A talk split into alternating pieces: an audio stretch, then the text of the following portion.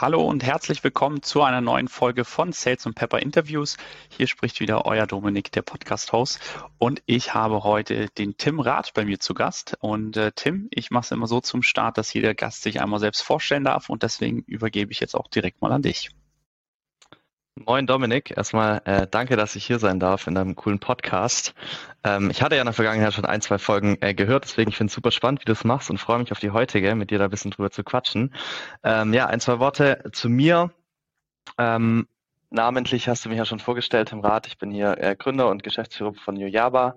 Ähm, habe das gemeinsam mit meinem Dad gegründet tatsächlich. Ähm, was wir machen im Endeffekt, äh, arbeiten wir mit so den schnellst wachsenden B2B SaaS-Scalers im deutschsprachigen Raum, sind hier die führende Agentur, gerade für die Themen Growth Marketing, also speziell Paid und Organic Growth und sind da wirklich Sparingspartner, um das Ganze eben in der Growth Phase primär so ab Series B eben zu skalieren und haben da eben ja wahrscheinlich mehr Daten, Insights und Erfahrungswerte als jede andere Agentur oder Unternehmen im Dachraum und dementsprechend ja freue ich mich da vielleicht später noch ein, zwei Dinge auch teilen zu können.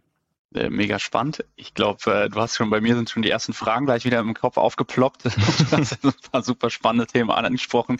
Unter anderem, dass du mit deinem Papa gegründet hast. Da hatten wir ja letztens erst die Gründerin von mein Paar hier, die genau das auch gemacht hat und haben da schon eine ganze Weile drüber gesprochen. Deswegen würde ich das jetzt mal erst erstmal außen vor lassen.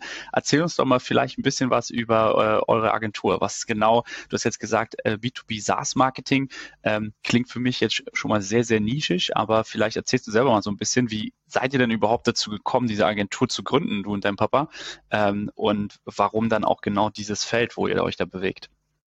Ja, ähm, also es war so, dass ich äh, während meinem Studium tatsächlich schon verschiedene kleine Projekte gemacht habe. Ich war mal Instagram-Influencer sozusagen mit 20.000 Follower, so im Fashion-Bereich, habe da meine Outfits geteilt, hatte mal einen eigenen Blog äh, im, im Fashion-Bereich auch, habe mal eine eigene Man's Jewelry-Brand dann aufgebaut.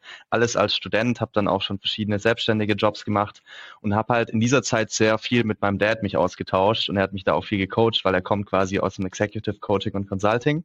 Also er war tatsächlich der erste Berater, der auch auf die deutschen Amazon Manager, ich sage jetzt mal in Anführungsstrichen, zugelassen wurde, um die Leadership Excellence auszubilden, weil die da halt super ähm, ja, vorsichtig sind, wen die da irgendwie reinlassen, weil das natürlich super geheime Sachen auch sind, die dann irgendwie besprochen werden. Und aus dem Bereich kommt er halt und hat auch mir dann geholfen quasi, so, ja, mal eine Vision für mich zu definieren, Ziele für mich zu definieren, wo ich eigentlich so in meinem Leben hin will, weil, to be honest, ich war in meinem ersten Studienjahr super lost.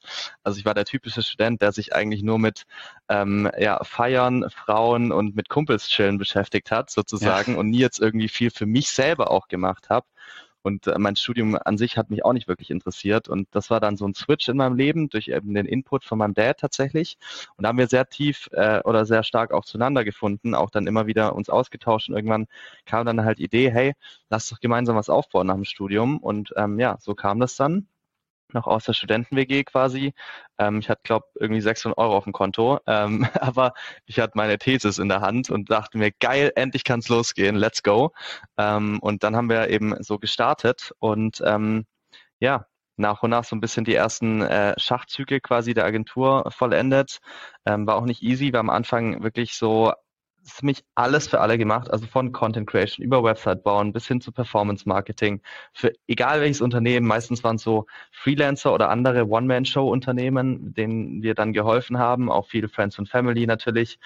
Und irgendwann haben wir dann, ähm, ja, waren wir auf einmal in einem Pitch für ein B2B SaaS-Unternehmen, eine Rocket Internet-Tochter.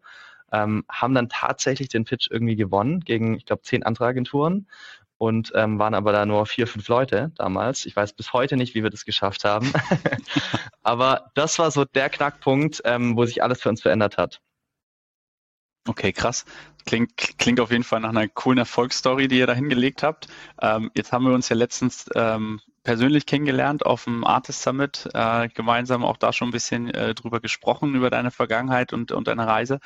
Ähm, und was ich ganz spannend fand, du hast mir halt auch erzählt, dass du eigentlich selber damals auch die ganzen Kampagnen ne, wirklich gebaut hast, die ganzen Marketingkampagnen oder selber aufgesetzt hast. Ähm, das machst du heute nicht mehr als, als Owner oder sehr wenig, glaube ich.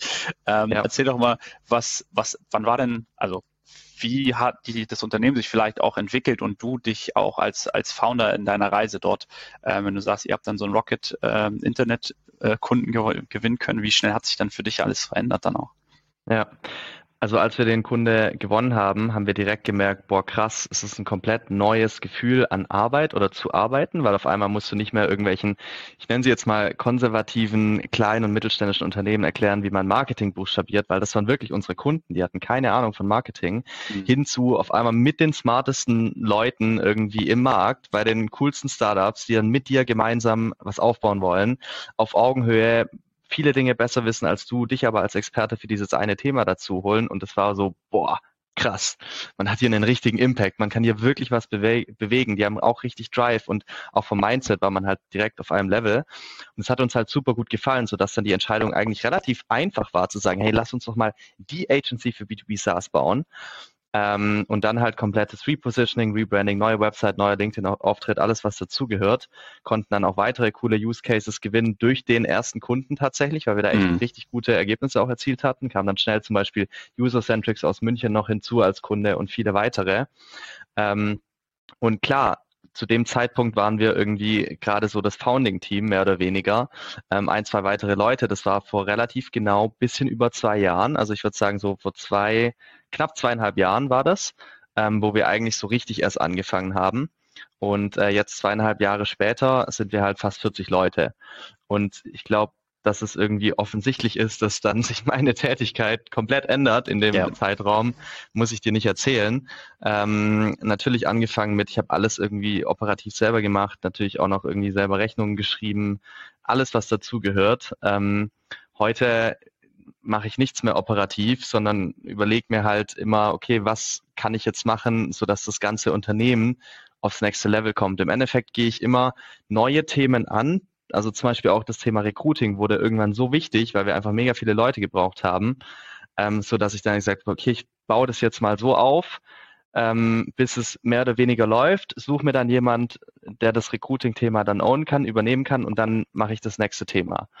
Ähm, und jetzt mache ich auch fast gar kein Recruiting mehr. Also ich mache immer den letzten Call, den sozusagen Founder Call mit jedem mhm. potenziellen äh, neuen Mitarbeiter oder neue Mitarbeiterin, weil mir das wichtig ist. Aber ansonsten mache ich da gar nichts mehr. Und ähm, so suche ich mir halt immer wieder neue Themen raus, die halt wichtig sind für die Company und die halt auch immer wichtiger werden, umso größer man wird, um die dann wieder abzugeben. Also im, im, im, im Groben und Ganzen kann man sagen, mein Job ist es, mich selber immer wieder überflüssig zu machen, dass ich nicht mehr gebraucht werde. Das ist eigentlich so meine tägliche Arbeit. Das, äh, das klingt gut. Als gute, ein gutes Ziel, was du dir da gesteckt hast. Äh, denke ich, können, können sich auf jeden Fall auch einige Lieder eine, Scheibe wahrscheinlich von abschneiden anstatt Mike zu managen. Ähm, aber jetzt ja. vielleicht nochmal zurück zum Thema äh, Marketing, Tim. Du hast ja auch schon gesagt, also B2B SaaS, äh, Scale-Ups und, und, und Startups, die ihr, die ihr betreut. Ähm, jetzt arbeite ich ja nun selber auch in einem und weiß zum Beispiel, wir machen vieles davon auch in-house, was das ganze Thema Marketing betrifft. Warum sollte denn eine Firma jetzt eine Agentur wie euch beauftragen, wenn es eigentlich eine Marketingabteilung gibt? Ja, Gute Frage. Und witzigerweise einer der Punkte, die ich, die ich oft höre, also tatsächlich neulich auch eine Founderin aus Berlin hat mich genau das gefragt und die hat auch, weil sie so überzeugt war, dass es das Wichtigste ist, dass man das intern aufbaut, war sie nie offen, mal das andere sich anzuhören, hat sich da nie umgeschaut. Und ich finde, das ist ein Fehler und ich kann dir auch sagen, warum und auch um deine Frage natürlich zu beantworten. Musst du dir vorstellen, dein Marketing-Team, das sind sicher extrem smarte Leute. 100 Prozent. Und die haben sicher extrem viel drauf. Ähm, und das Ding ist halt, dass sie den ganzen Tag aber nur den, in deinem Fall Pleo-Account sehen. Ne? Also sie sind den ganzen Tag in den verschiedenen Ad-Accounts von Pleo drin und haben halt diese eine Perspektive, diesen einen Account, diese einen Zahlen im Endeffekt. Und mit den Learnings lernt ihr in einem gewissen Speed oder dein Marketing-Team und entwickelt euch weiter und könnt eventuell irgendwie skalieren oder auch nicht. Ähm, habt vielleicht Plateaus mal hier und da und müsst ihr diese Plateaus dann irgendwie lösen durch die eigenen Learnings und Zahlen von eurem Account. Das müsst ihr vorstellen, wir betreuen aktuell 40 B2B SaaS Scale-Ups gleichzeitig. Das heißt, wenn ihr in einem gewissen Speed lernt, lernen wir 40 mal so schnell. Weil wir haben für alles vergleichbare Zahlen. Wir haben Benchmarks. Wir wissen, was gerade gut funktioniert in einem Account, können es direkt übertragen.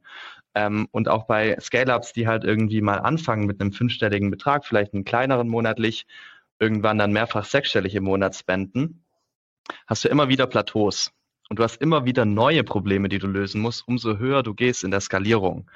Ähm, und diese ganzen Plateaus und Probleme, die du hast oder noch haben wirst, haben wir halt schon mehrfach gelöst. Das heißt, du musst die nicht alle selber lösen, sondern hast einen Partner an der Hand, der die schon gelöst hat und dir direkt die verschiedenen Lösungswege aufzeigen kann, was man jetzt machen kann. Und was ist das Wichtigste im Skalierungsprozess oder in der Growth Phase? Ist halt immer Zeit. Du rennst eigentlich die ganze Zeit gegen die Zeit, weil du ja schnellstmöglich wachsen musst. Und ähm, diese Zeit quasi, ähm, oder, oder darum geht's im Endeffekt, dass wir das halt viel schneller alles mit dir umsetzen können. Spannend. Jetzt haben wir aber ja auch hier als, ähm, als Zuhörer ja einige ähm, Founder und äh, ja vielleicht auch äh, Leute, Unternehmer, sage ich mal, die jetzt nicht unbedingt in einem Scale-up-Umfeld arbeiten, die aber auch das Thema ja wahnsinnig betrifft. Also gerade wenn ich, keine meine Frau beispielsweise versucht gerade ihr eigenes Kindermodelabel äh, aufzubauen und versucht über Instagram jetzt da ihre ersten Kampagnen zu schalten und ich selber habe davon gar keine Ahnung, um ganz ehrlich zu sein. Ich weiß zwar ungefähr, wie das Ganze funktioniert, aber vielleicht erklärst du mal so ein bisschen für die Leute, die sich mit dem Thema nicht so auskennen, was genau muss ich denn beachten, wenn ich so eine Kampagne aufsetze in, in, den einzelnen Kanälen, in Instagram und Co. Also was sind vielleicht auch geeignete Kanäle für mein Unternehmen und, und wie setze ich so eine Kampagne auf, dass ich da halt auch erfolgreich habe? Wie mache ich das auch messbar irgendwie? Ja, okay, das waren jetzt viele Fragen in, in einer. Sorry. ähm, alles gut, aber also erstmal ist, glaube ich, ganz wichtig zu differenzieren, alleine schon den Unterschied zwischen B2B und B2C. Den wirklich zu verstehen. Jetzt gibt es viele Leute, die sagen, naja, aber im Endeffekt, wo ist denn der Unterschied? People buy from people. So, it's actually it's human to human. So gibt es ja ganz viele Leute, die sagen. Sage ich ja und nein. Klar, solltest du immer im Hinterkopf haben, dass es trotzdem ein Mensch ist, den du ansprichst. Und der Unterschied ist, dass B2C geben die Leute ihr eigenes Geld aus, wenn du sie ansprichst, und im B2B geben die Leute nicht ihr eigenes Geld aus, sondern das Geld von jemand anderem, und zwar von ihrem Unternehmen. Und das muss man, muss man im Hinterkopf haben. Das heißt, die Leute, die du eigentlich ansprichst, die brauchen erstmal eine Story, um dann zu der Person zu gehen, von dem sie das Budget kriegen zum Beispiel und damit man das kaufen kann.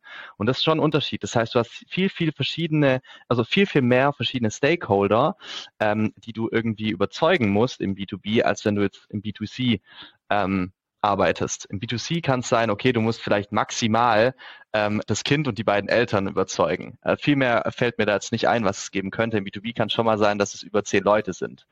Auch gerade wenn man jetzt irgendwie Enterprises äh, targetiert als Kunden. Also da, darüber muss man sich erstmal bewusst sein. Und ähm, dann kommt es natürlich noch drauf an, wie auch gerade schon gesagt, wenn man jetzt zum Beispiel im B2B ist, B2B ist nicht, nicht gleich B2B. Wenn du jetzt Small and Medium-Sized Businesses targetierst, ist ein komplett anderer Approach gefragt, als wenn du jetzt die großen ähm, DAX-Unternehmen zum Beispiel targetieren möchtest. Ähm, und dann ist natürlich auch die Frage, okay, bist du in einem Markt, der super neu ist? Hast du jetzt vielleicht eine Kategorie, die noch niemand kennt? Oder bist du in einem Markt, die mittlerweile jeder kennt? Wie zum Beispiel Expense Management, würde ich sagen, kennt mittlerweile fast jeder. Ähm, das heißt, in diesem Markt Expense Management gibt es schon sehr, sehr viel Nachfrage oder Demand im Marketing-Slang. Das heißt, wenn du jetzt hier deine Kampagne angehst, macht es super viel Sinn, erstmal sehr viel Budget in die Demand Capturing Channel reinzupacken, also die, die Nachfrage zu ernten, die es schon gibt im Markt, anstatt jetzt erstmal sehr viel Demand zu kreieren, was du aber machen müsstest, wenn deine Kategorie noch niemand kennt. Weil da gibt es noch keinen Demand im Markt. Das heißt, die Herangehensweise ist direkt eine komplett andere. Das eine ist Demand Capturing, das andere ist Demand Creation. Ähm, und wenn man jetzt zum Beispiel über Demand Capturing spricht, ist zum Beispiel Google viel relevanter als die Social Media Kanäle, um Kampagnen zu schalten, weil natürlich ist es bei Google so, dass die meisten Leute dann halt direkt eingeben, irgendwie Expense, Expense Management Tool oder ähm, Belegdigitalisierung oder whatever, irgendwas dahingehend ja. ähm, und direkt nach einer Lösung schon suchen. Das heißt, sie sind schon im Funnel so weit, dass sie verschiedene Anbieter wahrscheinlich ähm, äh, vergleichen. Ähm, und das ist quasi eine, eine, Nachfrage, die du direkt ernten kannst, wenn es so viel Nachfrage im Markt schon gibt. Wenn nicht, musst du die erstmal kreieren. Das ist ja. so der Unterschied. Was, Tim, was würdest du jetzt dann zum Beispiel dann Einzelunternehmern empfehlen? Also wenn ich jetzt, wie gesagt, ich nehme jetzt mal meine Frau als Beispiel oder vielleicht auch irgendeinen Coach beispielsweise. Da hast du natürlich auch eine gewisse Art von Demand, der schon da ist, weil die Leute suchen immer nach Kinderklamotten oder auch nach, nach, nach Coaches. Aber da hast du natürlich einen unfassbar großen Markt. Das heißt, also da bist du ja wirklich ein und trittst halt teilweise vielleicht dann auch gegen große Brands an, die natürlich viel mehr Budget haben, dann auch auf Google und Co. zu schalten. Soll ich das dann gleich sein lassen als kleiner Einzelunternehmer oder was, mhm. sage ich mal, kann ich denn machen, um mich da dann trotzdem irgendwie mein, mein Stück vom Kuchen, meine Krümel, sage ich mal, mir davon da mit vom Teller zu holen? Ja, also auch bei Einzelunternehmen kommt es natürlich darauf an, ob man jetzt irgendwie einen, einen Online-Shop hat und dann B2C verkauft oder ob man jetzt Coach ist und ein B2B-Unternehmen verkauft. Auch da muss man differenzieren. Ähm, ich bin jetzt kein Experte für, für Einzelunternehmer, sondern kenne mich halt vor allem im B2B SaaS-Bereich äh, sehr gut aus. Aber generell würde ich tatsächlich den meisten Einzelunternehmern gar nicht empfehlen, irgendwelche Kampagnen zu schalten, weil du brauchst halt ein gewisses Media-Budget. Und es macht keinen Sinn, mit 500 Euro pro Monat irgendwelche Kampagnen zu fahren, wo du dann noch einen Freelancer beauftragen musst, der dann nochmal, keine Ahnung, was die kosten, vielleicht 500 bis 1500 Euro im Monat, um das irgendwie zu managen, ähm, was ja keine Ergebnisse gewährt oder, oder ähm, keine Ergebnisse verspricht im Endeffekt, weil auch natürlich danach der Sales-Prozess erstmal wichtig ist. Das heißt, ich würde mich erstmal darauf fokussieren, irgendwie organisch mal Kunden zu gewinnen, wenn ich jetzt noch gar keine habe, also ganz am Anfang natürlich Friends and Family, super. Und danach halt irgendwie die, die organischen, also ich würde immer einen organischen Channel mal zum Laufen bringen und es schaffen, Leads darüber zu generieren, bevor ich irgendwas in bezahlte Werbung stecke, weil wenn du nicht deine Message validiert hast, dass die wirklich resoniert mit deiner Zielgruppe, da musst du Tausende an Euros erstmal in Page stecken, um irgendwie mal die ersten Learnings zu haben und zu verstehen, was eigentlich funktioniert, welche Painpoints eigentlich wirklich andocken bei meiner Zielgruppe und welche nicht. Ähm, deswegen auf keinen Fall als Einzelunternehmer, wenn man jetzt unbedingt Kunden und Leads braucht und bisher noch keine selbstständig gewinnen konnte. Das gibt es nämlich super viele, sagen, okay, ich brauche jetzt, ich brauche jetzt Werbung, hier Leads und so weiter, schnell, schnell. Ähm, in 90 Prozent der Fällen wird dann einfach ganz viel Geld verbrannt und die Leute stehen genau da, wo sie am Anfang standen, nur mit 20.000 Euro weniger auf dem Konto. So. Ja, also ja. immer erst einen organ, organischen Channel äh, zum Funktionieren bringen und wenn diese Message validiert ist, dann kann man in Paid investieren. Ja, ja, ich glaube, du, du sprichst echt ein Thema an, was ich jetzt schon viel auch im Bekanntenkreis einfach mitbekommen habe. Ne? Gerade wenn man sich frisch selbstständig gemacht hat und äh, als Einzelunternehmer äh, unterwegs ist, dann ist natürlich die erste Frage, wo kriege ich denn jetzt meine Aufträge her? Ähm, ja. Und ja, meistens, wenn es dann über die Family und Friends äh, Kontakte, wenn man da über hinaus ist, dann spätestens dann fängt man natürlich zu überlegen an, äh, schalte ich vielleicht mal eine Kampagne. Ähm, aber auch meiner Erfahrung nach, alles, was ich so bisher gehört habe, wurde echt viel, viel Kohle verbrannt einfach. Voll. Jetzt, ja. Jetzt hast du aber ja generell auch schon gesagt, dein Fokus ist ja eher so im B2B SaaS-Bereich. Vielleicht erzählst du noch mal so ein bisschen, ähm, was sind denn da so eure erfolgreichsten Kanäle und was, was ist denn, also was macht denn für dich eine erfolgreiche Kampagne aus einfach? Ähm, naja, eine erfolgreiche Kampagne macht im Endeffekt ähm, ganz viele neue tolle Kunden aus, die am, im, besten Fact, äh, im besten Fall immer mehr ausgeben bei dir, also dass deine Net Retention Rate natürlich super toll ist und so weiter. Ähm, natürlich ist es immer eine Metrik, die ganz am Ende irgendwie kommt und erst nach einer gewissen Zeit irgendwie Sinn macht anzuschauen. Welche Kanäle sind am wichtigsten dafür? Also in unserem Fall, weil wir halt viel B2B SaaS machen, definitiv LinkedIn. Wir sind auch der größte Advertiser im deutschsprachigen Raum auf LinkedIn tatsächlich als Agentur ähm, und machen da halt super, super viel. Ähm, aber auch natürlich ein Google ist wichtig, ein Meta, ein Twitter kann spannend sein, ein Reddit kann auch spannend sein. Irgendwann ab einem gewissen Scale macht es auch Sinn, dann mal ein bisschen auf G2, Capterra, also den Review-Plattformen zu machen, OMR-Reviews, wobei man das noch nicht so richtig als Paid-Channel betrachten kann, aber ist auch super spannend, machen wir gerade viel, gerade für Unternehmen, die halt in Dach ähm, sehr präsent sind. Im Endeffekt kommt es aber immer darauf an, wo die eigene Zielgruppe ist. Mm, wenn jetzt Pleo zum Beispiel eher auf Small- and Medium-Sized Businesses geht versus einen, einen Halo zum Beispiel, die in Hamburg sind, Kunde von uns sind, die gehen eher auf Enterprise-Unternehmen, komplett anderer Channel-Mix. Ne? Also für Pleo macht wahrscheinlich Meta super viel Sinn, für Halo macht Meta gar keinen Sinn. Äh, da ist dann zum Beispiel LinkedIn viel relevanter. Ähm, und da muss man halt sich immer bewusst werden, okay, wo ist eigentlich meine Zielgruppe? Ähm, aber nicht nur irgendwie jetzt äh, schätzen, sondern mal wirklich einen Hörer in die Hand nehmen, fragen, hey, sag mal, welche Social Media Channel ähm, habt ihr eigentlich auf dem Handy zum Beispiel? Und ähm, welche nutzt ihr auch davon nach aktiv? Wie viel nutzt ihr davon? Wo holt ihr eure wichtigsten Infos? Ähm, wo, wo holt ihr euch Educational Content, also wo bildet ihr euch weiter auf welchen Kanälen? Es kann natürlich auch sein, dass es irgendwie spezielle Webseiten sind wie Blogs oder so. Ähm, aber viele zum Beispiel, ich zum Beispiel auch, ich bilde mich primär eigentlich auf LinkedIn weiter und gucke mir da coole Videos und Posts an. Ähm, und das gilt halt herauszufinden. Das heißt, wichtig ist halt im ersten Fall erstmal zu verstehen, okay, wie gehe ich an diesen Research ran? Wie hole ich mir die ganzen wichtigen Daten, um dann eben evaluieren zu können, welche Channel Sinn machen? Und dann muss natürlich dann noch mit den quantitativen Daten nachgezogen werden, Beweise haben, okay, es funktioniert wirklich. Ja, hat sich denn deiner Meinung nach jetzt so die letzten Monate auch dahingehend irgendwie was geändert, wie man da jetzt, sage ich mal, an das Thema rangehen sollte? Weil wir haben jetzt ja nun, ähm, ja, ich sag mal, in, in, durch die einige Krisen äh, einen Punkt erreicht, einfach das Unternehmen natürlich, also ich habe es gerade, du hast jetzt über Expense Management Solutions äh, viel gesprochen, ähm, da war halt auch selbst bei uns, äh, bei Pleo jetzt, sage ich mal, alles sehr auf Growth getrimmt und Wachstum, Wachstum, Wachstum, viel, viel äh, ähm, VCs, die einfach ihre Kohle rausgeschossen haben ohne Ende.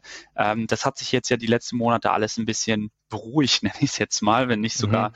äh, in, in eigentlich komplett äh, umgedreht, dass also erste Firmen die mit, ersten Mitarbeiter rausgeschmissen haben ähm, und alles jetzt auf, auf Sparflamme gedreht wird. Merkt ihr davon auch schon was? Und ja, was sagst du, was, was hat sich vielleicht für dich auch geändert so in den letzten Monaten? Ja, ähm, ich glaube, ich würde lügen, wenn ich sagen würde, ich würde absolut gar nichts davon merken. Ja. ähm, natürlich beschäftigt das Thema gerade so ziemlich jeden unserer Kunden, weil ich würde sagen, 99 Prozent oder wahrscheinlich fast alle unserer Kunden sind VC-backed, haben Investoren drin, Venture Capital Funds und so weiter, um eben ja ganz starke Wachstumsziele zu verfolgen auch.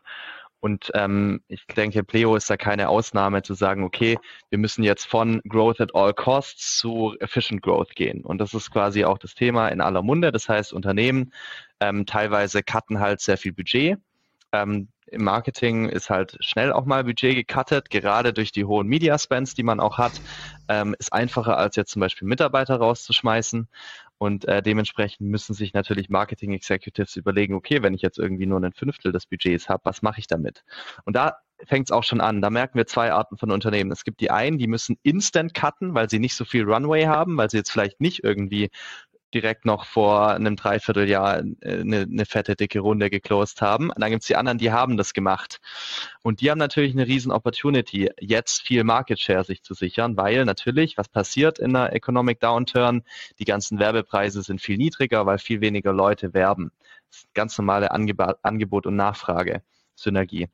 Das heißt, wir sehen halt, dass CPMs bis zu 30 Prozent äh, geringer sind. CPM ist ja die, die Kosten, die du hast, um 1000 Menschen zu erreichen.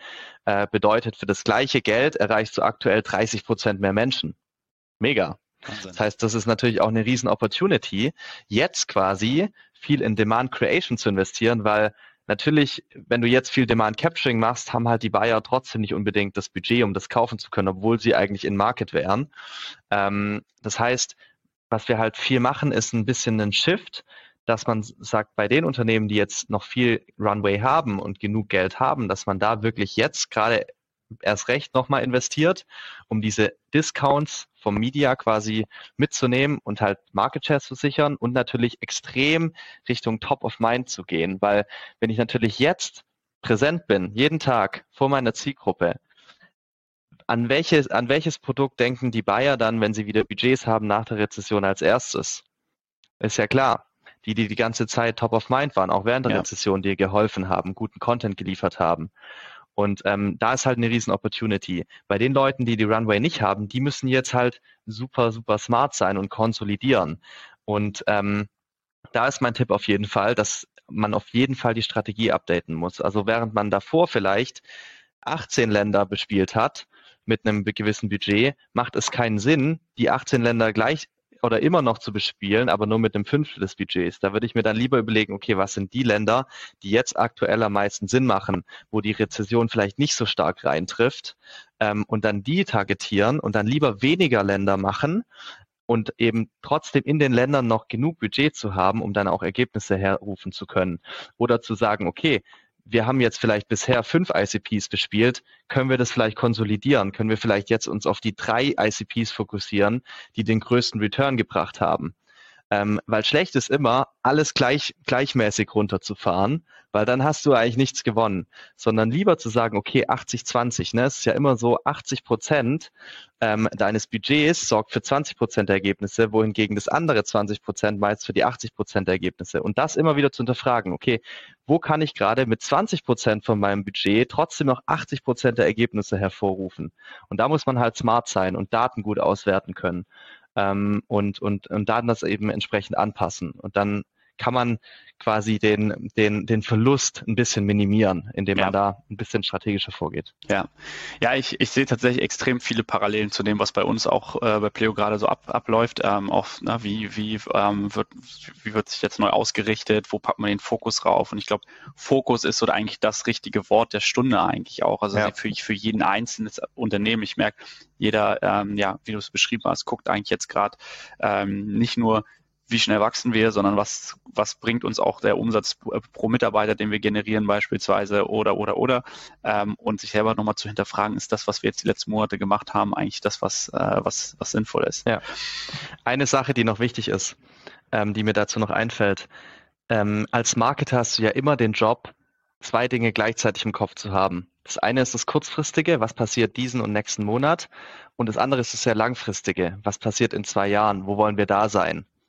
Die meisten, die meisten Marketing Executives scheitern genau hier und überlegen sich nur, was ist jetzt heute, morgen und im nächsten Monat wichtig. Wenn ich aber gerade in der Rezension das Langfristige vergesse, treffe ich meistens die falschen Entscheidungen. Ähm, und genau da ist halt die Opportunity, da auch langfristig weiterhin zu denken. Ja, ja, mega guter Punkt. Wie ist es dann bei dir persönlich? Wir haben jetzt ja viel über deine Firma und auch deine Zielgruppe gesprochen, aber hast du selber auch, sag ich mal, guckst du da ähm, eher kurzfristig, eher setzt dir langfristige Ziele. Sag mal, was, du bist ja eher durch Zufall eigentlich ja. auch mit deiner Agentur äh, gestartet, wenn man, wenn man es, äh, also nicht per Zufall, aber du hast halt aus den Erfahrungen, die du gesammelt hast mit deinem, mit deinem Papa damals die, die, die Gründung gemacht, aber hast mir, glaube ich, auch auf dem Event erzählt, du hast dir ja niemals am Anfang vorgestellt, dass du mal da bist, wo du, wo du heute stehst. Ähm, ja, was, was ist so vielleicht da, da deine Herangehensweise oder was würdest du den Zuhörern vielleicht auch empfehlen? Ähm, also wichtig ist immer die eigene Situation zu verstehen und den eigenen Markt zu verstehen. Ich glaube, es ist ein kompletter Unterschied, ob ich jetzt eine Agentur bin für B2B SaaS-Unternehmen oder zum Beispiel für E-Commerce-Unternehmen. Ähm, weil es natürlich ein ganz anderer Markt ist. Bei uns ist es so, dass wir aktuell mit die besten Talente gewinnen, weil es gibt super viele Lay Layoffs, gerade in Softwareunternehmen. Ne, ich glaube, fast jeden Tag sieht man irgendwie, ja, hier wieder 30 Prozent Workforce Cut ähm, und so weiter. Und ähm, das ist natürlich eine riesige Opportunity für uns, weil wir können gar nicht von anderen Agenturen Leute abwerben, weil die verstehen B2B SaaS nicht. Das heißt, wir können eigentlich nur von unseren Kunden abwerben, was wir natürlich nie machen würden. Ähm, das heißt, wir müssen uns halt ein bisschen Ihr anders umschauen. quasi drauf. genau, wir warten quasi drauf, dass die Layoffs kommen und gucken dann, wo kriegen wir die besten Talente her. Und da sehe ich halt für uns eine riesen Opportunity. Ähm, langfristig halt zu denken und zu sagen, okay, jetzt haben wir eine Chance, diese Talente zu bekommen, um die dann auch nach der Rezension weiterhin zu haben. Das war von einem halben Jahr viel schwieriger. Also viel, viel, viel schwieriger. Da haben wir wesentlich, wesentlich weniger ähm, gute Talente auch ansprechen können oder überhaupt in, in Konversationen gehen können als jetzt. Ähm, wenn ich jetzt aber kurzfristig denken würde, nur kurzfristig, da würde ich jetzt natürlich niemand einstellen, sondern erstmal sagen, nur ich warte erstmal ab, wie der Markt reagiert. Aber das wäre ja genau das, das Falsche. Wenn ich jetzt aber langfristig denke, sehe ich halt eine Riesenchance. Was aber und, viele ja ähm, machen gerade, ne? Also ich, wenn ich so mich so umhöre, die meisten Firmen, wo, wo die ich kenne, die haben gerade einen Hiring Freeze und sagen, die nächsten sechs Monate machen wir jetzt erstmal gar nichts. Also du würdest ja, genau. davon abraten. Komplett, komplett. Ja. Ich würde mir halt auch hier überlegen, okay, was sind die Leute, die am schwierigsten zu heiren sind, die würde ich jetzt heiren. Und irgendwie jetzt Trainees oder Junior-Positionen, die findest du immer eher leicht. Das heißt, die würde ich jetzt nicht unbedingt heiern. Da würde ich jetzt eher ein bisschen warten. Das heißt, ich würde auch hier wieder konsolidieren. Was sind die 20 Prozent der Talente, die ich brauche, um 80 Prozent des Ergebnisses hervorzurufen? Und da mir auch dann einen Plan zu machen und dann eher mich eben auf die seniorigeren Leute zu fokussieren, vielleicht sogar die Teamleads, die Head-Offs, die VPs, whatever, ähm, um die halt jetzt gewinnen zu können ähm, die dann relativ einfach ein Team auch aufbauen können nach der Rezension, auch gerne mit juniorigeren Leuten. Ja, macht, macht total Sinn. Also ich, ich, ich sehe es auch, wie gesagt, ähm, viel gerade, dass Hiring Freeze besteht, aber ich habe genauso gut äh, auch das Gegenteil schon erlebt, dass da, äh, wo gerade Layoffs gibt, einfach wir auch recht schnell dann auch rangegangen sind und gesagt haben, hey, können wir davon jemanden vielleicht auch zu uns ins Team holen? Äh, deswegen, ja, ja kenne kenn, kenn ich aus eigener Erfahrung, was du gerade erzählt mhm. hast. Wie sieht's denn bei dir privat aus? Wir haben jetzt, äh, wie gesagt, jetzt viel, viel über deine Firma gesprochen, aber steckst du dir selber auch Ziele, sag ich mal, langfristig, kurzfristig? Bist du jemand, der da sehr, äh, sehr, sehr zielorientiert ist, was, was, äh, was deine Ziele angeht? Oder lässt du, sag ich mal, bist du vom Fokus her eher wirklich komplett bei deiner Firma und sagst, privat bleibt gar nicht viel Zeit übrig, sich da Gedanken zu machen? Also ich denke, der Fokus ist gerade schon ähm, bei der Firma auf jeden Fall. Wobei ich da aber auch nicht so differenziere. Für mich ist meine Firma Teil meines Privatlebens auch. Ja. Und dementsprechend macht es mir auch gerade extrem viel Spaß. Ich habe jetzt nicht irgendwie konkrete Ziele im Sinne von in fünf Jahren muss ich äh, eine fette Villa in Blankenese haben oder so. Also wirklich gar nicht. Ähm, ich bin da eher so ein bisschen, also ich weiß ganz genau, wo wir hinwollen mit Yojaba. Ich will zum Beispiel in den nächsten zwei, drei Jahren über 100 Leute hier auch haben, weil ich die Opportunity sehe, weil ich den Need auch sehe im Markt ähm, und weil ich halt unbedingt will, dass mehr wirklich große Tech-Companies auch aus Europa und gerade auch aus Dach kommen ähm, und die halt genau diese Unterstützung brauchen, die wir halt bieten können. Und deswegen möchte ich da noch mehr Companies helfen können.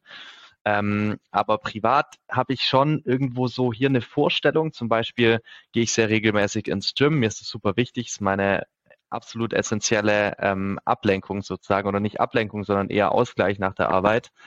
Ähm, und natürlich möchte ich mich da auch weiterentwickeln in meiner Fitness und so weiter, aber habe jetzt nicht irgendwie konkret runtergeschriebene Ziele, wo ich jetzt extrem straff drauf hinarbeite.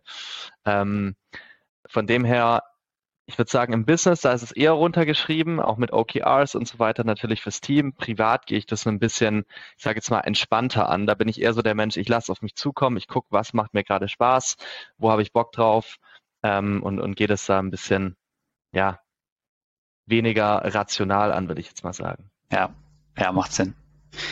Jetzt ähm, frage ich meine Gäste in der Regel zum Ende hin, und wir sind jetzt nämlich auch schon wieder eine halbe Stunde dabei, Tim, ähm, häufig nochmal so ein bisschen nach Ihren Geheimtipps, alles was so äh, ja das Thema Erfolg angeht. Und es ist egal, ob es dann ein Buch ist, ob es ein Framework ist oder irgendein äh, Habit, was du dir über die letzten Jahre, sag ich mal, angeeignet hast, wo du sagst, okay, das hat mich geformt oder zumindest mir, mir geholfen, einfach äh, zu dem zu werden, der ich heute bin. Ähm, und ja, da geht die Frage natürlich auch an dich. Was, was ist dann so dein Geheimtipp? Ähm, also mein Geheimtipp ist, glaube ich, das Thema Struktur, was sehr eng verbunden ist mit dem Thema Habits. Ähm, ich bin ein Riesenfan davon, sich wirklich Habits anzueignen, die man irgendwann so automatisch macht, dass man nicht mehr darüber nachdenkt. Das ist wie Zähneputzen.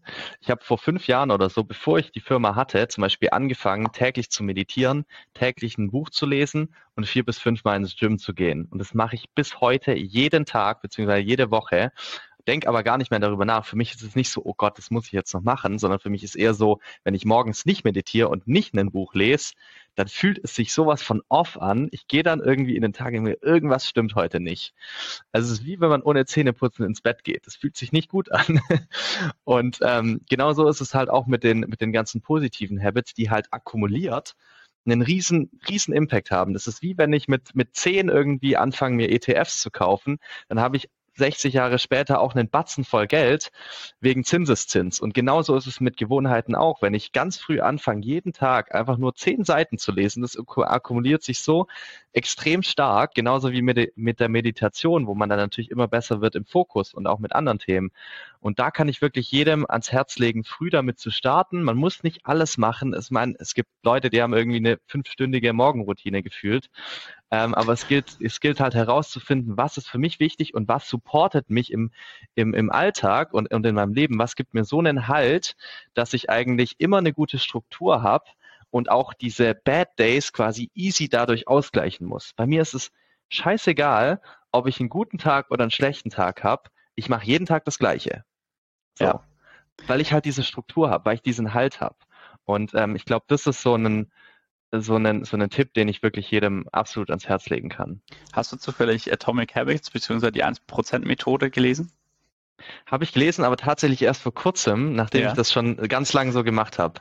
Von James Clear, ja, ja. genau. Ja, ich ich habe es vor kurzem gelesen und ich fand es mega spannend, weil vieles davon, ähm, ich habe früher auch mal im Fitnessstudio gearbeitet, deswegen kann ich äh, vieles davon, was du gerade gesagt hast, auch, auch nachempfinden. Ähm, ich glaube, so den der Hauptfehler, den viele Leute machen, ist halt immer so dieses, ähm, ich will jetzt sofort Resultate sehen. Ne? Das ist so, ich fange was an und wenn es dann nicht klappt, dann funktioniert es halt nicht. Und das äh, immer so ein bisschen Storytelling-mäßig auch mal wieder zu geben, ist immer das Beispiel von dem, von dem Sixpack. Ja, wenn ich jetzt halt heute meine, meine 1000 äh, Sit-Ups mache, habe ich morgen halt noch kein Sixpack. Wenn ich aber jeden Tag ja. vielleicht 10 oder 20 mache und das halt über die nächsten 365 Tage, dann sieht es schon wieder ganz anders aus. Und deswegen auch diese genau. kleinen ja. Tweaks, die du jetzt beschrieben hast, versuch nicht alles auf einmal zu wollen, sondern versuch halt irgendwie klein anzufangen und das in den Alltag zu implementieren. mega guter ja. Tipp und ähm, kann ich, kann ich nur so wiedergeben, ja. Ja, und lieber weniger auf einmal anfangen, aber dann dafür wirklich durchziehen. Konstant. Die meisten sagen, ja, jetzt muss ich direkt fünf Habits mehr aneignen und einen halben Monat später machen sie nichts mehr davon. Da hat niemand gewonnen. ja, absolut. Lieber den halben Habit, aber den Jahr durchziehen aber und dann den, den wirklich etablieren. Ja. ja. Mega. Tim, danke dir auf jeden Fall für deine Zeit. Äh, schön, dass du heute zu Gast warst bei mir. Ich hoffe, die Zuhörer konnten hier einiges mitnehmen heute. Und ähm, ja, dann wünsche ich dir und Joba auf jeden Fall, äh, Jujaba, noch äh, viel Erfolg. Ähm, und ich denke mal, wir werden uns ja dann auf dem einen oder anderen SaaS-Event auf Wiedersehen. Mit Sicherheit. Vielen Dank, dass ich hier sein durfte. Hat mir, hat mir echt Bock gemacht. Waren, waren coole Fragen dabei. Danke dir. Dank, danke dir, Tim. Bis dann. Ciao.